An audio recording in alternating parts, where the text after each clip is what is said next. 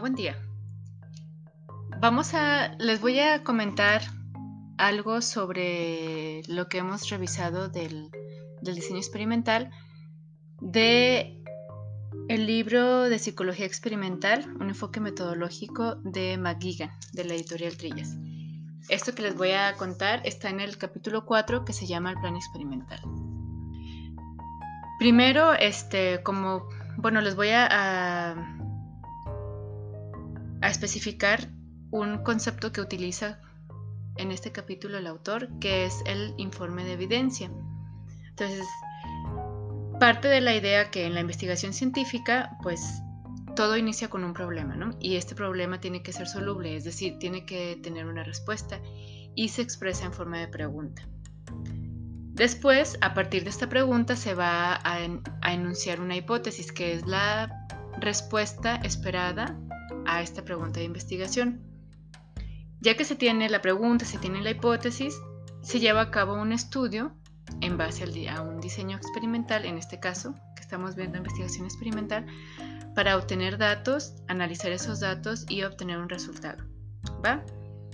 En este sentido, el resumen de los resultados de la investigación es, eh, se puede hacer en forma de un informe de evidencia, que básicamente es este, decir de forma muy resumida, muy específica este, y muy sucinta, en una oración, de forma concisa, qué fue lo que se encontró en la investigación, el, el resultado de una forma súper puntual. Entonces, cuando escuchen que les digo sobre informe de evidencia, se refiere a esto, a un resumen este, de los resultados. Ahora, este, hemos visto que los métodos eh, o los diseños pueden ser no experimentales y experimentales. Independientemente del tipo de diseño que sea, pues los métodos en sí nos permiten recabar datos a partir de los cuales vamos a, obtener los resultados y podemos eh, formular un informe de evidencia. ¿Ok? Nada más, este, de forma muy, muy, bueno, muy rápida, nos vamos a enfocar en los métodos experimentales. Solo retomar a unas cuestiones de lo que ya hemos hablado antes y que ustedes también vieron en los videos que les compartí. Eh, y bueno, pues las investigaciones científicas mm, se, se vuelven cada vez más minuciosas porque, como hemos discutido, los sucesos en la naturaleza que suceden, bueno, que suceden de forma espontánea no son adecuados para permitir las observaciones necesarias y conocer los fenómenos, sobre todo porque recuerden que en la investigación experimental queremos establecer una relación de causa y efecto. Esta situación eh, de cómo suceden los eventos en la naturaleza conduce a la creación de condiciones especiales para provocar los eventos deseados bajo ciertas circunstancias favorables que permitan la observación científica y que a partir de las cuales se puedan originar este, los experimentos. Por lo tanto, el experimentador toma una parte activa al producir el evento. El experimentador puede hacer que las cosas, eh, puede hacer que ocurra el evento tal y como él lo tenga diseñado, de manera que se puede estar totalmente preparado para observación de forma exacta del evento. Puede repetir su observación bajo las condiciones para verificarlo y puede describir sus condiciones y capacitar a otros experimentadores para duplicarlas y realizar una verificación independiente de sus resultados. Esto quiere decir que eh, si, si alguien hace el mismo experimento en otro lugar o en otro momento y obtiene las mismas, los mismos resultados, está verificando los resultados del, experimento original. Y por último, este, el, experimentador también puede variar las condiciones sistemáticamente y notar la variación de los resultados.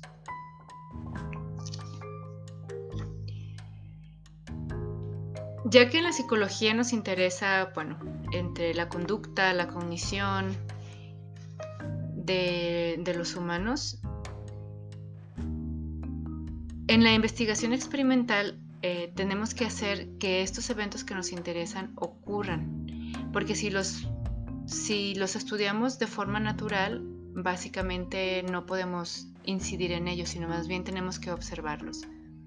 Por lo tanto, cuando los observamos no tenemos ningún tipo de control sobre los, eventos, sobre las variables que vamos a utilizar y solo podemos observar en su estado natural.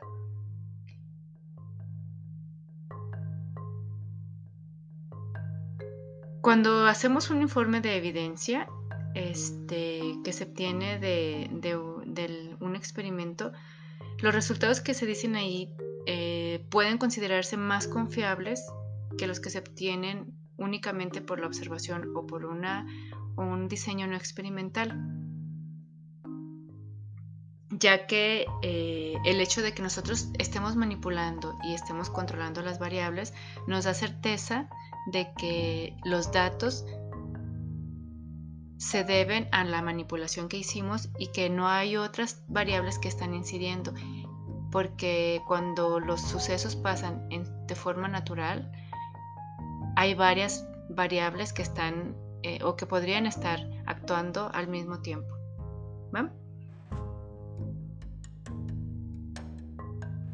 Entonces, este... Ah, ok. Por lo tanto, aquí es, eh, a diferencia de los, de los métodos no experimentales, en el experimental, el investigador produce y controla el evento. Esto es lo que hemos hablado como manipulación.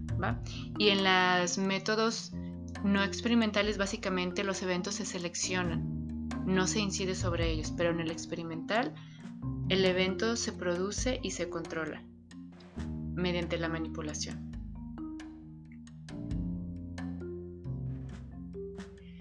Bueno, algunas, algunas críticas que se tienen al método experimental es precisamente esto, que no es un, evento en su estado natural y que estamos este, alterando el evento mm, al llevarlo al laboratorio o al hacerlo en un experimento porque lo hacemos de alguna forma medio artificial, ¿no? Sin embargo, este, bueno, al menos este autor que les comento, McGuigan, eh, y yo también comparto esta opinión, esta crítica no está bien fundamentada porque exactamente eso es lo que los experimentadores, los que los investigadores experimentales queremos hacer, ¿no? Nosotros tenemos toda la intención de descubrir cómo cómo es el evento y cómo es cuando no está influenciado por otros eventos o por otras variables que están presentes en, en el estado natural de ese evento. Entonces, cuando nosotros podemos este, reproducir de forma controlada, producir y controlar ese evento en un ambiente controlado, podemos inferir o podemos, los resultados los podemos transferir al evento a su situación natural, en cuyo caso podemos tener un poco más de certeza porque hemos controlado y las variables, ¿va? El hecho de que algún evento pueda parecer diferente en su situación natural comparada con una situación de laboratorio simplemente significa que está siendo influido por otras variables en su estado natural, las cuales a su vez necesitan también llevarse al laboratorio para ser investigadas. Una vez que se han estudiado de forma aislada en el laboratorio o, de forma controlada todas las variables importantes que existen en condiciones naturales, entonces se puede determinar de qué forma influyen todas estas variables sobre la variable dependiente y, cómo se relacionan entre sí. Y de esta forma, entonces sí podríamos tener una comprensión mm, más amplia del evento que observamos de forma natural. Sin tener este análisis de las variables, digamos, analizadas o estudiadas de forma aislada, es probable que, que, no podamos tener una comprensión adecuada de los eventos. Bueno, hasta aquí lo voy a dejar por, esta, por ahora y espero que, que esta información les sea de utilidad y que también refresque los contenidos que hemos visto en la clase. Les recuerdo es Psicología Experimental, un enfoque metodológico de McGigan. Es F. J. De Editorial Trillas. Gracias, saludos.